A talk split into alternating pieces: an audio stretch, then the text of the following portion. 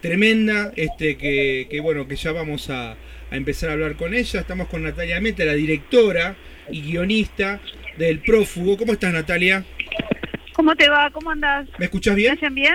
Perfecto. Sí, sí, Te escuchamos perfecto. Perfecto, perfecto, un gustazo. Bueno, Eh, bueno, muchas acá gracias estamos- por invitarme. No, no, a vos. Estamos con acá con Nelson, Javier este, y Maximiliano desde Mar del Plata. ¿no? Es un, un duplex entre Salta y Mar del Plata para entrevistarte. Yo, yo no les escucho tan bien, ¿eh? Si, si pueden hablar un poco más alto. A ver, a ver ahí. Sí, Hola, ahí está. Ahí está. queriendo, sí, sí, sí. que estamos haciendo un duplex entre Salta y Mar del Plata para entrevistarte, Natalia. Hola, ¿Hola? hola, hola. Sí, nosotros te escuchamos bien, ¿eh? A ver ahí. A ver, Ahí, ahí escucho un poco mejor, pero más o menos, ¿eh? bien. ¿Vos estás con auriculares? ¿Puede ser? Mm, Hola. a ver ahí. Ahí estamos. ¿No? Sí, no, más o menos. Hola. Natalia. ¿Hola? Hola, sí, nosotros te escuchamos. Te escuchamos ¿Cómo bien. Bueno, bárbaro, buenísimo. Van a tener que hablar un poco fuerte porque yo Bueno. los escucho más o menos. Bueno, a ver si me puedes este, subir, por favor, Rafa, el volumen. No se puede. Bueno. Ah, bueno.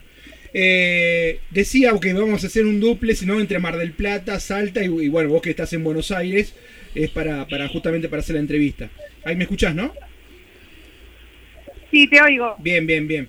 Buenísimo. Eh, Natalia, este, que, la primera pregunta tiene que ver con, bueno, cómo, cómo te decidiste eh, a, a hacer la película sobre la novela, la, la novela de Failing. ¿Cómo fue que se me ocurrió hacer la Sí, novela, sí, hacer sí. la película? A partir, bueno, obviamente Mira, de una lectura tuya. Me, me, me contaron me contaron eh, la- el, el inicio de la novela un amigo mío y socio Luis Chitarroni Sí, sí. y, y leí la novela, me encantó, pero me pareció muy truculenta, pero me quedé con esa idea de los prófugos, los seres que migran de, de- de los sueños y quieren pasar al mundo de la vigilia y encarnarse, y a partir de eso empecé a pensar cómo, cómo llevar eso a un mundo que a mí me pudiera resultar interesante para filmar.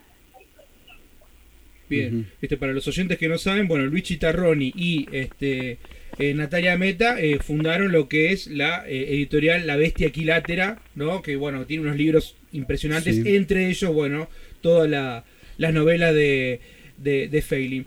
Bueno, eh, en, una entre- en una charla que tuvimos con, con este, Erika Rivas, que es la protagonista de la película, ella nos contaba que era que ella entendía como una apuesta política el hecho de correr eh, el, el eje ¿no? de, la- de- en la película de, la- de lo que es la imagen, ¿no? porque nosotros estamos inmersos en la cultura de la imagen, hacia el sonido. ¿no? ¿Qué tenés que decir? ¿Cómo, qué, qué, qué opinas de eso? ¿Cómo? No me escuchan bien. A ver, este. Eh, te decía este, que este, en una entrevista que habíamos tenido, una charla que habíamos tenido con, con Erika Rivas, ella nos decía que había sido una apuesta política, ¿no? El hecho de correr el eje en la película de lo que es la imagen, porque nosotros estamos inmersos en una cultura de la imagen, hacia el sonido. Ah, sí, sí, coincido totalmente, ¿no? Ahí hay una cuestión con la, con la escucha, con la voz, con salir de, de todo lo que tiene que ver con el, digamos, eh, la técnica y, y- y el dominio, el predominio de la imagen que, que sin duda tiene una, eh, una connotación política importante, ¿no? Bien. ¿Qué tal, Natalia? Javier te habla. Un gustazo, ¿no? ¿Cómo te va? ¿Qué tal? Esta es tu segunda película y en las dos vos sabés que yo te estoy mirando más como un telespectador, no somos especialistas, nada. Son dos grandes producciones, ¿no? Donde hay figuras importantes del cine nacional. ¿Cómo, cómo se cocina todo esto?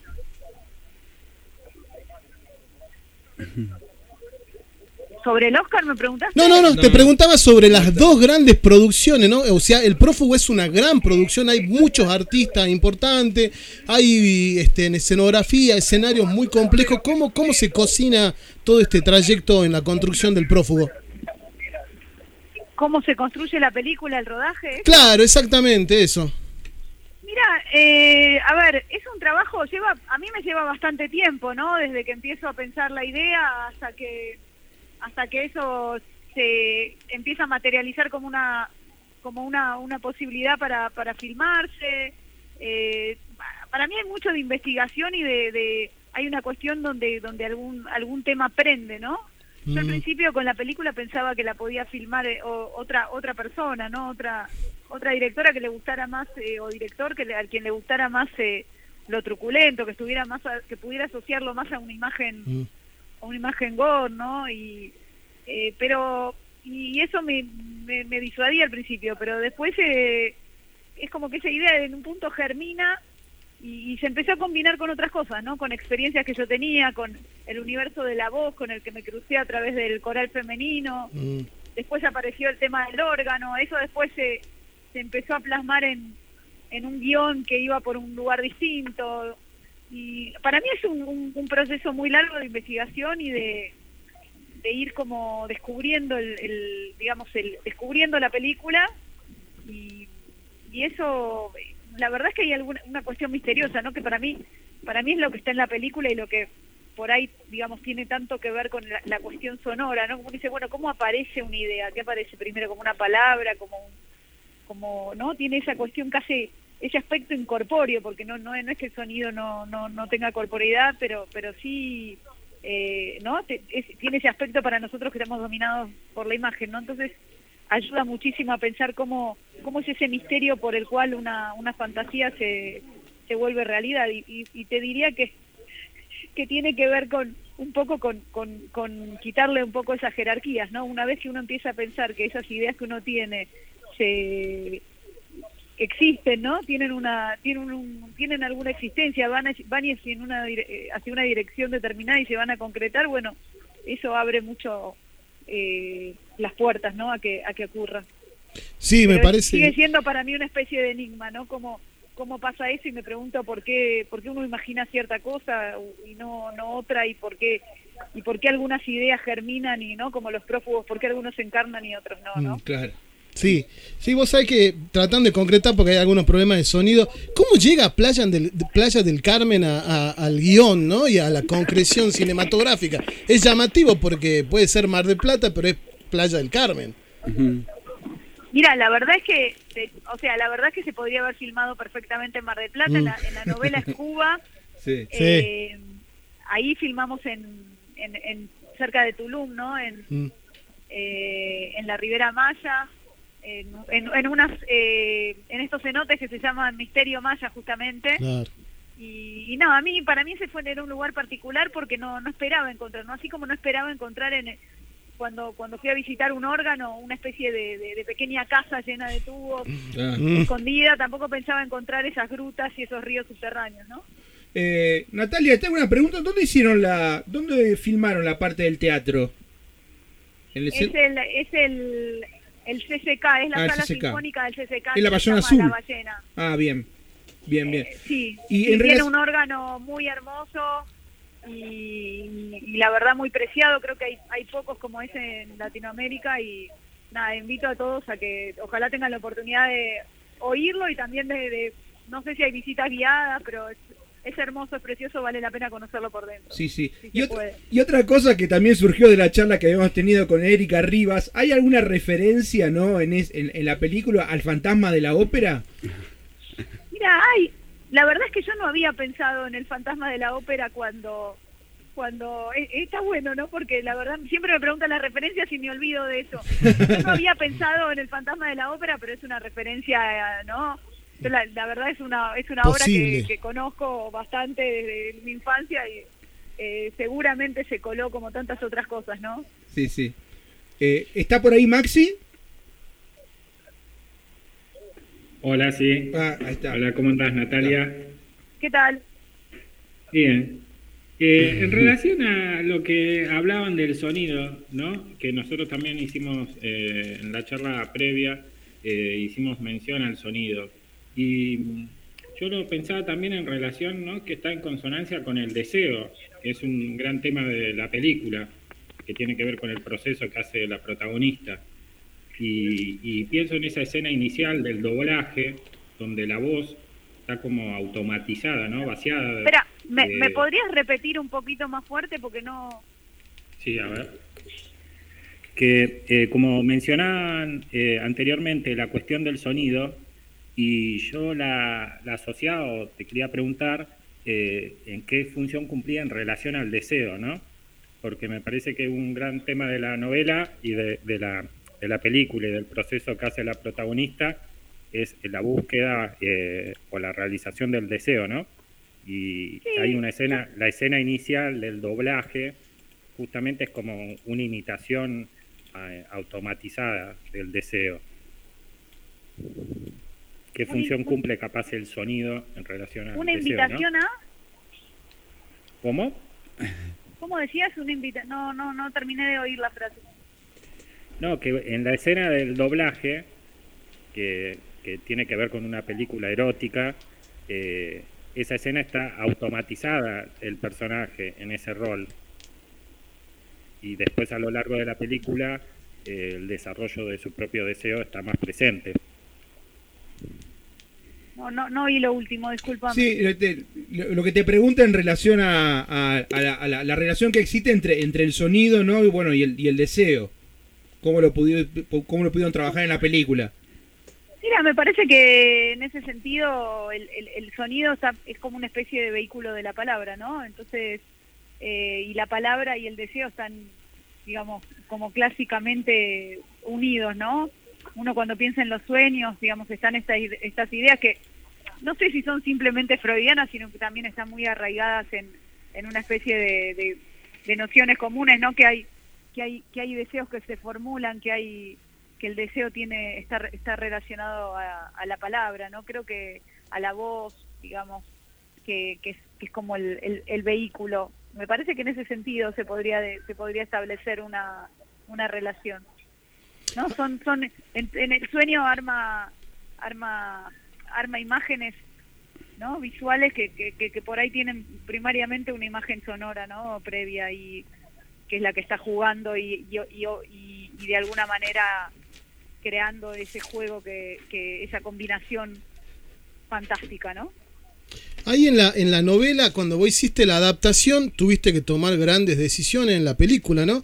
Porque hay que sacarlo de un papel tan protagónico a Nelson Floreal. ¿A quién, perdón? A Nelson Floreal. Digo que en, en la novela es muy pujante el personaje y en la película cuando vos eh, armaste el guion se nota que también, bueno, le quitaste, ¿no? Todo el, el protagonismo, obviamente, Tiene- porque... Para mí tiene un personaje... Para mí eh, sigue teniendo un protagonismo muy importante. Si, si, si te fijas, el, el, el personaje que, que en la película... se La verdad es que más que tomar... La, la, la novela terminó siendo una inspiración, ¿no? no Claro. Claro, no, obvio, absoluto, obvio. Claro. ¿no? Pero, eh, pero sí, sí, eso fue una, es, un, es, un, es uno de los cambios importantes Sí. pero creo que él tiene, sigue teniendo, sigue siendo esa especie de detective, portador de lo del conocimiento del más allá, digamos, un, tiene- un montón de, de características en común y tiene tiene un papel eh, que es bastante que es bastante clave en la historia, por más que tenga, por decir, menos Menos. escenas, ¿no? Claro, sí, sí se nota porque está, está, ¿no? Está presente en tu guion. Eh, la verdad que me, me encantó la película, mm, eh, como, como telespectador la disfruté, ¿no? Vos, vos sos una gran productora, ¿no? ¿También? Mira, la verdad es que hasta ahora eh, he colaborado en producciones de, en mis propias producciones y en, y en producciones de amigos y eh, así directores que me parecían talentosos y que, que, que- que merecían, digamos, también eh, poder llevar adelante sus, sus películas, ¿no? Digamos, o sea, no diría que, ah, que no me, no me definiría como una productora así profesional. Eh, pero sos- ahora podríamos decir que sos directora, guionista y productora en tu película porque hay una producción Sí. importante ahí. Sí, sí, eso sí, pero la verdad es que yo creo que lo- los directores siempre tienen que tomar un poco ese rol porque Mm. hay mucho de lo que de lo que necesitas que, que salga adelante que si, si uno no interviene es, es, es muy difícil, ¿no? Entonces, si bien a veces lo- los roles están muy son muy, digamos, hay distinciones muy fuertes en el cine, pero en realidad es un trabajo mucho más colaborativo, ¿no? Si tuvieras que vender tu película ahora que está proyectándose en las salas, ¿cómo, qué, qué le dirías al futuro telespectador? La verdad, eh, no, le diría que, le diría primero lo que me dice la gente que está yendo al cine a verla, que es una película que, que, que amerita ir a verla al cine, ¿no? Que por el trabajo sonoro que tiene justamente y también el trabajo de imagen, está muy en, ¿no? con, con, con lo que es el sonido también. Eh, realmente la experiencia es muy distinta en una sala que, que verla después en el streaming. Me parece que en ese sentido vale Mm. muchísimo la pena. Y después también algo que me, me pone muy contenta es que creo que los espectadores eh, notan esta cuestión del, del juego que tienen entre los distintos géneros, no digamos, o sea, los elementos de lo de lo más inquietante, los elementos de comedia, la cuestión relacionada con, con la mujer y el, la, la historia de amor, el- la cuestión del deseo que se juega, ¿no? Eh, en la película. Así que creo que si, si van dispuestos a, digamos, a, a- a tener una experiencia, digamos, imprevista en cuanto a lo que uno puede esperar eh, en base a las reglas habituales del género, creo que, que, que es una, una experiencia que, que por ahí les, les resulta interesante. Bien, Natalia, además de ser productora, guionista, este, eh, Directora. eh, socia de la Bestia Equilatra, también es doctora en filosofía, ¿no? Y creo que... Soy eh, eh, licenciada, licen- licenciada. Ah, bueno, bueno, te, te subí, te subí. Aumentaste un título. Sí, sí. Hay un, hay un laburo ahí filosófico con, con, con el amor, ¿no? El concepto de amor, ¿no? ¿Cómo, cómo lo, lo lograste? ¿Cómo lo trabajaste a eso?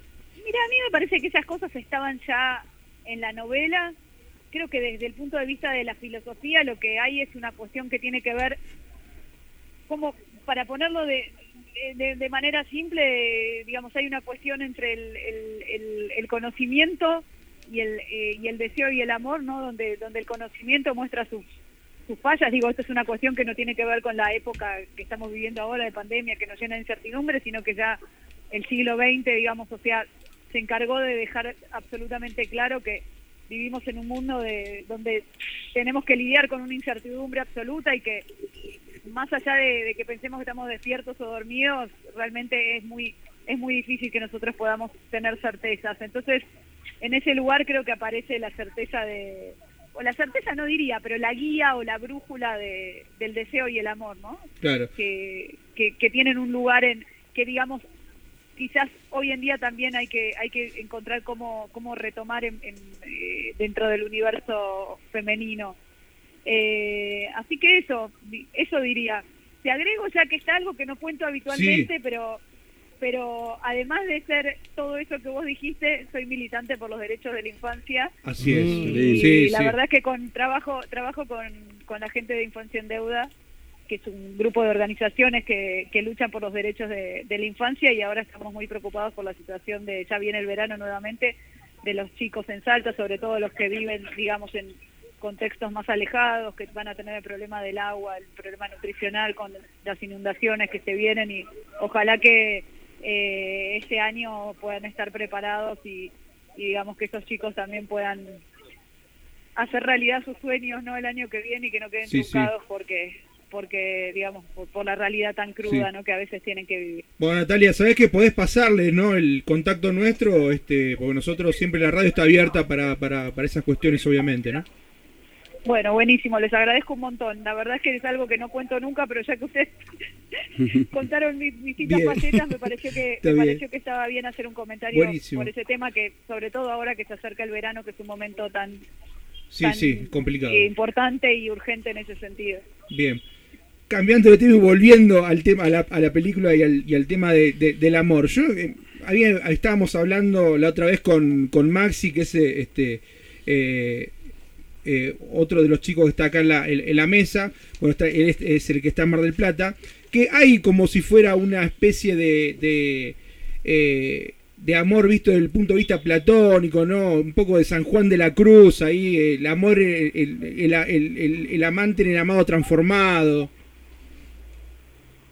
No sé, yo podría en ese sentido decir que es una es, es una cuestión eh, de un amor por ahí que no necesariamente es, es- que se expresa de, de la manera sexual carnal habitual, pero no sé si lo llamaría platónico, porque me parece que hay mucho eh, erotismo y sensualidad en, No, no, en no, todo eso. Si, claro. es que, si es que, digamos, o sea, el, el amor platónico parece un amor puramente conceptual, ¿no? No, no, sí, no me refería a eso. pero en e- eso me parece que que no, no no tiene que ver ni con la película ni con tanto con el universo femenino pero sí por ahí algo que que, que tiene que ver más con, con una cuestión eh, digamos, de, de, de, de, lo sensual, lo sensual en la voz, lo sensual en, bueno, en un montón de, de aspectos de, la vida y que, que, que, tiene que ver más, más, más con, con, con una cuestión, eh, digamos, que, que sobrevuela muchos, sobrevuela muchos muchos terrenos, ¿no? Digamos, y no, no, no, no focaliza tanto en el, por ahí en, en, en una cuestión puramente relacionada con el acto sexual, digamos, pero, pero, pero no diría que es platónico, ¿no? Lo platónico tiene que ver con algo totalmente descarnado y creo que eso no, no, es. Sí, creo que está ese misterio de cómo ese, de cómo ese, eso, cómo eso se encarna, ¿no? Cómo ese, cómo eso que vos llamás platónico eh, termina, ¿no? Eh, eh, encarnándose y, y, y, de alguna manera tomando los cuerpos, ¿no? Que no, no es tan claro como cuando uno piensa en, en, en, las, en las cuestiones más, más, más, digamos, más clásicas, ¿no? De, de, de lo sexual. Eh, y ahí hay una especie de enigma y que me parece tiene mucho que ver con el deseo femenino. Bien. Me encantó, la verdad, cómo, cómo se conjuga la letra de dos canciones muy simples, ¿no? Amor de los auténticos decadentes y la de Rata Blanca, ¿no? Mujer y amante, que uno se pone a escucharla y son tan sencillas, pero están como metidas ahí en el guion, ¿no? Es como que eh, cortaste lo que venías narrando y se juntó la letra de la canción y pega y no en vano termina con Erika Riva, Inés cantándola, ¿no? Tomando una decisión. Eh, sí, yo sin ánimo de, digamos, de, de hacer spoiler, Sí. eh, te cuento que, te cuento que, que, que sí, que esas son cosas que me parecen cuando uno empieza a investigar el tema, Mm. aparecen ciertas cosas y, y, y- y uno se da cuenta que son muy, muy, muy funcionales a, a la narración. Mm. Eh, pero no, pero, pero sí, sí, sí puedo decir que aparecen, aparecen fortuitamente, azarosamente, pero que también la- son, son también fruto de búsquedas muy largas, ¿no? Sí. Digamos, Sí. pasamos mucho tiempo No, pensando sí, sí. cuáles canciones tenían que ir Te en- escuchaste todos los álbumes de Rata lugares. Blanca. Más o menos. sí, pero pero en cuanto a amor, creo que, que, que la estábamos escuchando haciendo algunas pruebas o algo y ahí y eso digo trajo un montón de cambios para, Mm. para todo lo que es el final de la historia. Bien. Natalia, la última. ¿Qué No, expectativas de tenés para, para, para el Oscar?